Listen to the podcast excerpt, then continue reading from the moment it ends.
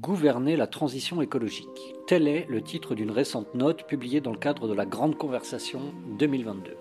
Ce document est co-signé par Thierry Pêche, directeur général de Terra Nova, et par Pascal Canfin, ex-directeur général du WWF France et actuel eurodéputé, président de la Commission de l'environnement au Parlement européen. Nous avons mis ce dernier autour de la table aux côtés d'Anne Bringot, coordinatrice des programmes au réseau Action Climat. Un exercice de regard croisé en trois épisodes sur les conditions structurelles et politiques à réunir pour mettre en mouvement cette fameuse transition dont on sait qu'elle touchera tous les aspects de la vie des Français. Vous écoutez la Grande Conversation 2022, un nouveau format proposé par Terra Nova dans le cadre de l'élection présidentielle à venir. Une initiative pour débattre, échanger des arguments, bref, pour réapprendre à dialoguer. Je suis Hugo Christie et je serai l'humble co-animateur de ce triple épisode, aux côtés de Léo Cohen, consultant indépendant, ancien conseiller des ministres de l'écologie François de Rugy et Barbara Pompili, et ancien membre du comité de gouvernance de la Convention citoyenne pour le climat. Bienvenue dans la Grande Conversation 2022.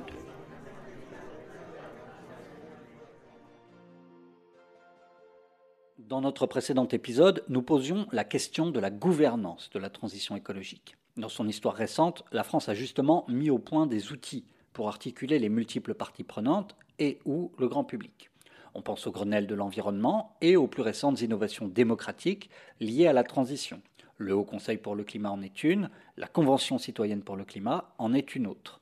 Nous avons demandé à nos invités les pistes qu'ils envisageaient à la suite de ces outils pour donner corps à une transition Le, cœur de ce qu'on doit faire aujourd'hui, ça n'est plus de concerter ou de consulter. Hein, C'était euh, le cœur du Grenelle ou du débat national sur la transition énergétique. C'est de négocier, filière par filière, enjeu par enjeu, le fait qu'on débloque des situations qui sont aujourd'hui bloquées. Je donne un exemple.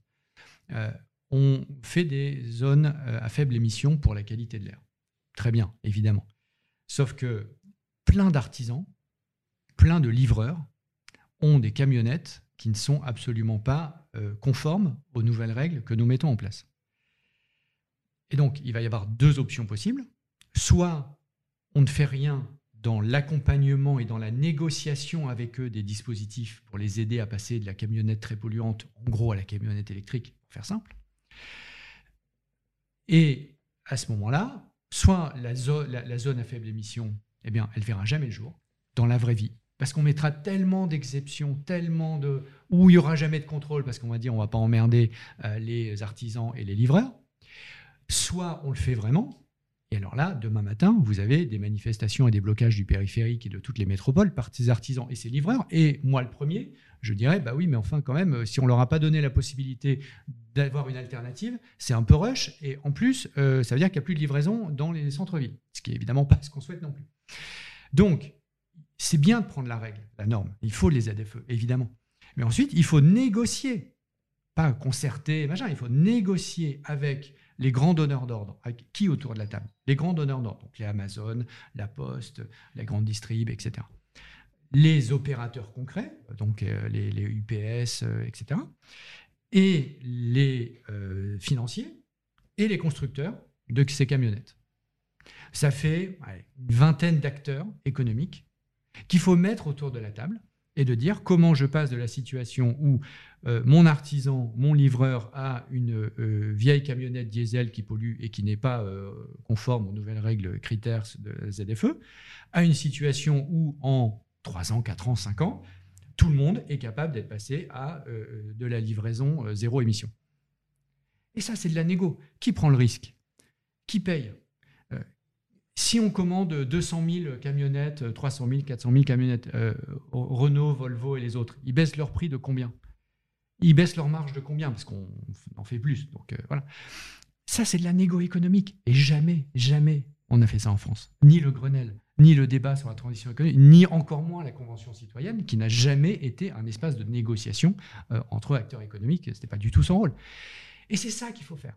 Parce que tant que vous ne craquez pas ça, tant que vous ne pas, pour prendre un mot qui a été lui-même totalement ubérisé, euh, ça, eh bien, vous vous heurtez au fait que jamais on fera la ZFE pour de vrai. Comme jamais, quelle que soit la couleur politique du gouvernement, on a fait la baisse, la, baisse des niches fiscales anti-écolo sur les agriculteurs et sur les routiers. Parce que tout simplement, on les fait tomber. Du jour au lendemain, on dit aux routiers, en fait, tu es mort. Économiquement, tu es mort. Et donc, on ne le fait pas. Ou alors, ça donne les bonnets rouges. Et donc, on recule. Donc, il faut craquer ça. Et ça, c'est de la négo très concrète avec des opérateurs économiques. Et c'est exactement ce qu'ils sont en train de faire aux Pays-Bas et en Suède. Et encore une fois, ça marche et c'est la condition du succès. Alors, je suis 300% d'accord, euh, comme quoi on peut être d'accord, Pascal, sur, sur cet aspect de négociation, euh, effectivement, qui manque. Et c'est vrai que si on met en place une zone à faible émission qui est absolument indispensable pour des raisons de santé publique et pour des raisons de climat, il faut s'assurer quand même que les gens vont pouvoir euh, aller travailler et donc euh, peut-être avoir un autre véhicule, peut-être avoir un vélo cargo, peut-être avoir d'autres moyens de transport. Mais en tout cas, on ne peut pas le faire sans euh, négocier et, et discuter avec les gens impactés, mais en ayant fixé le cadre. On dit voilà, on a décidé pour des raisons de santé publique, la ZFE, elle se met en place et euh, à telle date, euh, tel type de véhicule. Et ça, c'est bien. Qui mais, fait. Est-ce que tu peux dire au moins une fois, ça, c'est ce gouvernement qui l'a fait Les ZFE ont été mises en place et les collectivités sont quand même en train de faire un, gros travail sur le sujet. Euh, mais sur les, la Convention citoyenne pour le climat, euh, effectivement, c'est pas une négociation avec tous les acteurs, c'était une négociation entre citoyens qui n'étaient pas d'accord entre eux, ce qui était particulièrement passionnant à suivre. Et, moi, je regrette juste qu'effectivement, ça n'ait pas été plus euh, valorisé pour que les gens réalisent que les gens n'étaient pas d'accord entre eux dans la convention et qu'ils échangeaient des arguments, ce qui les amenait à des positions à la fin qui ont été celles de leur proposition. Par contre, après cette phase de négociation, qui aurait dû avoir lieu, qui est de dire on a décidé par exemple d'interdire les publicités pour les véhicules les plus polluants. On négocie ensuite avec les acteurs de la publicité pour leur dire voilà, c'est ce qui est décidé, comment on s'y met quand on a interdit les publicités pour le tabac, on l'a fait de, de certaines manières ou pour l'alcool. On peut le faire en bison, on peut prendre des délais, mais en tout cas, discutons de comment on met en place cette euh, proposition. Et ça n'a pas eu lieu. Ce qui a eu lieu, c'est des acteurs économiques qui sont arrivés à la fin qui ont dit oh là là, oh là là, c'est pas possible, ça va être insupportable et du coup, on a rangé au placard la plupart des propositions. Au lieu de dire négocions réellement, partons du principe qu'on va le faire et négocions sur les modalités pour la mise en œuvre. Et c'est là le regret sur la mise en œuvre de, la Convention citoyenne. Et d'ailleurs, ce qui est assez intéressant, c'est que les, publicités pour les voitures très polluantes, c'est-à-dire les SUV non électriques, ont quasiment disparu aujourd'hui. Pas par l'effet réglementaire, tout simplement parce que on a changé une autre règle du jeu qui est qu'on est en train de faire en sorte que les voitures essence et diesel ne puissent plus être commercialisées à partir d'une certaine date. Cette date, c'est 2035 en Europe. C'est la position française aussi? C'est la position française avec euh, un sujet avec lequel je ne suis pas d'accord, très clairement, qui est une exception, une exception pour les véhicules hybrides plug-in rechargeables. Je pense qu'il faut être en zéro émission, zéro émission en 2035. Euh, et c'est très intéressant cet exemple-là. Pourquoi? Parce que il y a quatre ans, ça semble déjà de la préhistoire. Il y a quatre ans, Nicolas Hulot était ministre. Je pense qu'on s'en souvient tous de l'écologie. Et une des premières choses qu'il fait, c'est on est en juillet 2017. Il fait un plan Hulot pour le climat, dans lequel une des mesures phares, c'est de dire en 2040, il ne sera plus possible de commercialiser en France des véhicules essence et diesel. 2040, c'est Nicolas Hulot. Quatre ans plus tard, la proposition de la Commission européenne, qui n'est a priori moins ambitieuse et moins écolo que Nicolas Hulot. C'est pas 2040, c'est 2035. Et c'est pas pour un pays, c'est pour tout un continent. Ce qui prouve bien qu'en quatre ans, ce qui semblait une avancée considérable, celle de Nicolas Hulot, aujourd'hui est une position jugée très conservatrice. Et que pour, et pourquoi on, pourquoi on a ce changement-là? Précisément parce qu'on a mis en place les technologies, les investissements, et qu'on a négocié des contrats de filière. Et là, c'est encore une fois, comme tu as régulièrement attaqué le bilan du gouvernement, je le défends un petit peu, même si l'objet de ce podcast n'est pas, c'est pas ça l'objet de ce podcast, et je suis pas là pour ça non plus. Mais néanmoins, c'est ce gouvernement qui a mis en place les contrats de filière automobile, qui fait que la transformation à très grande échelle, on parle pas de la niche euh, verte, on parle de 100%. Donc, euh, on peut pas faire plus radical que ça. Cette transformation, elle est partie. Et même les plus réticents au début, euh, prenons euh, le patron de Stellantis, Carlos Tavares, qui est euh, vraiment pas du tout euh, engagé sur ces sujets. Eh bien, aujourd'hui, il n'a plus le choix. Et il met des dizaines de milliards d'euros d'investissement dans PSA, Fiat, etc., pour rattraper le retard vis-à-vis de Volkswagen ou de Renault. Et donc, on a fait ça. Et on le fait pour l'instant à peu près bien au sens où on a négocié avec les acteurs Et on est en train de mettre en place ces dispositifs d'accompagnement pour les salariés et pour les PME. Et résultat des courses, les ventes euh, explosent euh, de véhicules électriques et le diesel, euh, qui était l'icône de la technologie française, aujourd'hui c'est moins de 20% des ventes alors que c'était encore 80% il y a quelques années. Donc ces accélérations et ces points de bascule, lorsque le politique négocie bien le changement des règles du jeu, eh bien, on est capable de gagner cette bataille. Heureusement que l'Europe est là pour fixer ce cap de 2035. Comme tu le disais, la position de la France n'est pas tout à fait celle-là et, et, on ne peut que regretter quand même que ça soit si tardif. Ça fait des années qu'on sait que le changement climatique est là. Ça fait des années qu'on sait que l'automobile est, l'une des principales causes en France. Et ça fait des années que les constructeurs automobiles développent plutôt des SUV que des petits véhicules ou misent sur le véhicule effectivement euh, électrique. Tu, regardes toujours, j'ai dirigé une ONG, j'ai dirigé WWF France, je, je sais par cœur comment ça marche. Si vous, ne regardez, si vous regardez toujours le verre à moitié vide et jamais ce qui bouge positivement, au fond, ça finit par désespérer et ça finit par être contre-productif. Évidemment, la réalité, c'est qu'on n'est pas encore en respect de nos budgets carbone et de l'accord de Paris. C'est vrai partout dans le monde. C'est vrai quelle que soit la couleur politique du gouvernement, qu'il soit de gauche, qu'il y ait des écolos dans la coalition, qui en ait pas, etc. Personne. Donc c'est pas, il faut arrêter de personnaliser le sujet en disant c'est la faute de machin ou c'est la faute de bidule. Euh, il faut comprendre les conditions structurelles qui font que on arrive à gagner cette bataille ou on la perd. On n'y est pas encore, mais mon intuition, c'est qu'on est dans des points de bascule sur des éléments clés qui émettent beaucoup de CO2, l'énergie, les transports. On n'y est pas encore sur l'agriculture, c'est très clair, mais on y est sur certains qui font qu'on peut encore gagner cette bataille. Et il faut donner de l'espoir. Si on donne jamais d'espoir, c'est quand même un peu déprimant. Alors justement, sur les conditions de réussite, là, vous avez dessiné un petit peu les contours de ce qu'on pouvait appeler une transition négociée, mais il y a un objet en particulier qui est intéressant, vous en avez parlé tout à l'heure Anne Bringo, qui est celui des contrats de transition. Vous avez évoqué l'exemple des centrales à charbon. J'aimerais bien que vous reveniez un petit peu sur cet objet-là en particulier, nous dire ce que vous en pensez, comment ça peut aider effectivement à franchir le Rubicon, si on peut dire. Les contrats de transition, c'est un objet assez neuf, donc on a peu de retours. Euh, c'est vrai que l'idée d'origine est plutôt intéressante, c'est de mettre autour de la table, au niveau d'un territoire, les différents acteurs, les collectivités, les entreprises, les syndicats, les associations, pour essayer de, d'embarquer effectivement cette transition, euh, soit en créant de nouvelles activités, soit en anticipant effectivement des activités qui vont, euh, qui vont réduire. Alors, ça a été le cas sur les centrales à charbon. Les centrales à charbon, donc on, on en a que quatre hein, en France, euh, effectivement, avec un engagement qui avait été pris précédemment de les fermer. Donc, elles sont en cours de fermeture. La dernière et fonctionne encore à, à Cordemais, près de Nantes. Et, donc, pour ces centrales à charbon, mais ben, on avait cette décision qui avait été prise de manière un peu euh, voilà directe, de dire on va fermer les centrales à charbon, mais il n'y avait pas de dispositif. Donc dans la loi euh, climat-énergie de 2019, les ONG ont vraiment poussé pour dire on ne peut pas euh, avoir comme ça des centrales où on dit qu'on va les fermer. Évidemment que du point de vue du climat, c'est extrêmement important parce que ces centrales à charbon émettent beaucoup de gaz à effet de serre, mais il y a quand même des gens qui travaillent dans ces centrales, il faut prévoir quelque chose.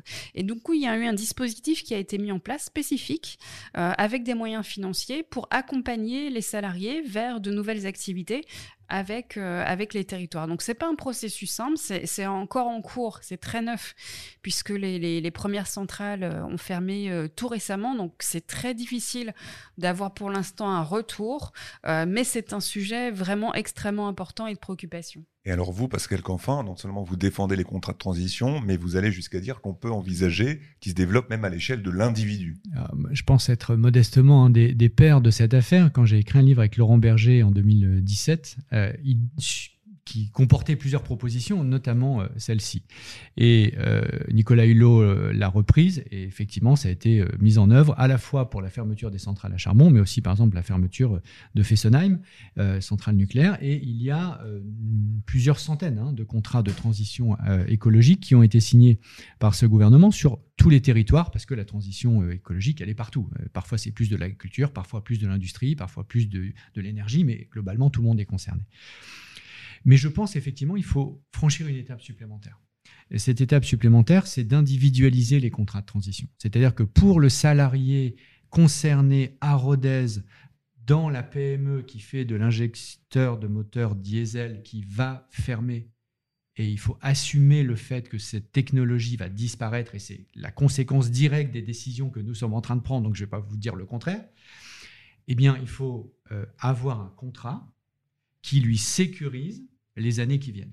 Alors, ça peut être la retraite, ça peut être la formation professionnelle, ça peut être le fait que à 200 km de là ou à 20 km de là, et évidemment, c'est pas pareil en termes d'accompagnement des déménagements, de la famille, etc. Donc, il faut négocier tout ça de manière très, très précise. Il y a, à l'inverse, une entreprise qui fait euh, des cellules qui améliorent euh, la performance des batteries électriques et qui va être une énorme gagnante des règles qu'on est en train de fixer. Ou qui fait des pales d'éoliennes et qui voit son carnet de commandes exploser. Eh bien, il faut passer de A à B. Et donc, il faut ce qu'on appelle dans le jargon des dispositifs transactionnels. Eh bien, le contrat de transition écologique, c'est exactement ça. Mais dans un contexte de défiance vis-à-vis des institutions, je pense que c'est important qu'il y ait des contrats territoriaux, pour toutes les raisons euh, évoquées par Anne, mais je pense qu'il faut aller aussi au niveau de l'individu, de la personne. Parce que au fond, euh, que Pôle Emploi s'entende avec le truc de, formation professionnelle, qui lui-même s'entende avec le, conseil régional, etc. Pour euh, un Français normalement constitué, c'est pas trop son problème. C'est du back office qui nous intéresse nous parce qu'on tripatouille ses politiques publiques et ses institutions. Mais lui, c'est pas son ou elle, c'est pas son problème. Donc il faut aller au bout du bout et que ce contrat de transition il soit signé avec lui et que ça sécurise ce parcours parce que encore une fois, euh, il faut accepter cette réalité. On est dans une révolution industrielle. Comme dans toute révolution industrielle, il y a des emplois qui vont disparaître et des emplois qui vont être créés. À la fin, il y en a plus qui sont créés qu'ils disparaissent. Mais il faut traiter ça. Et sinon, moi j'aime beaucoup la phrase de Franz Timmermans, vice-président de la Commission européenne en charge des sujets Green Deal, qui dit euh, il, il faut une transition juste, sinon il y aura juste pas de transition. Je pense qu'il a parfaitement raison. Juste là-dessus, évidemment qu'il faut un accompagnement personnalisé pour chaque salarié confronté à la fermeture de son site ou à des, licenciements. Euh, néanmoins, il faut du collectif parce que les emplois créés n'ont pas forcément la même qualité que les emplois perdus, c'est-à-dire qu'ils n'ont pas forcément les mêmes conventions collectives, les mêmes statuts. Et donc, il faut bien des discussions collectives aussi pour s'assurer que les nouveaux emplois ont les mêmes qualités que les emplois qui vont être supprimés et de ne pas laisser chaque salarié voilà, face à une situation où, il risque de trouver un emploi euh, malheureusement moins valorisé. Merci pour votre écoute. Cet épisode a été réalisé par Demain Matin et fait partie de la Grande Conversation 2022, une initiative lancée par Terra Nova pour réapprendre à se parler et aller au fond des grands sujets de la campagne présidentielle. Rendez-vous sur les réseaux sociaux, sur toutes les plateformes de streaming ou directement sur tenova.fr pour retrouver l'intégralité des notes, des articles, des podcasts, des vidéos qui font la grande conversation 2022.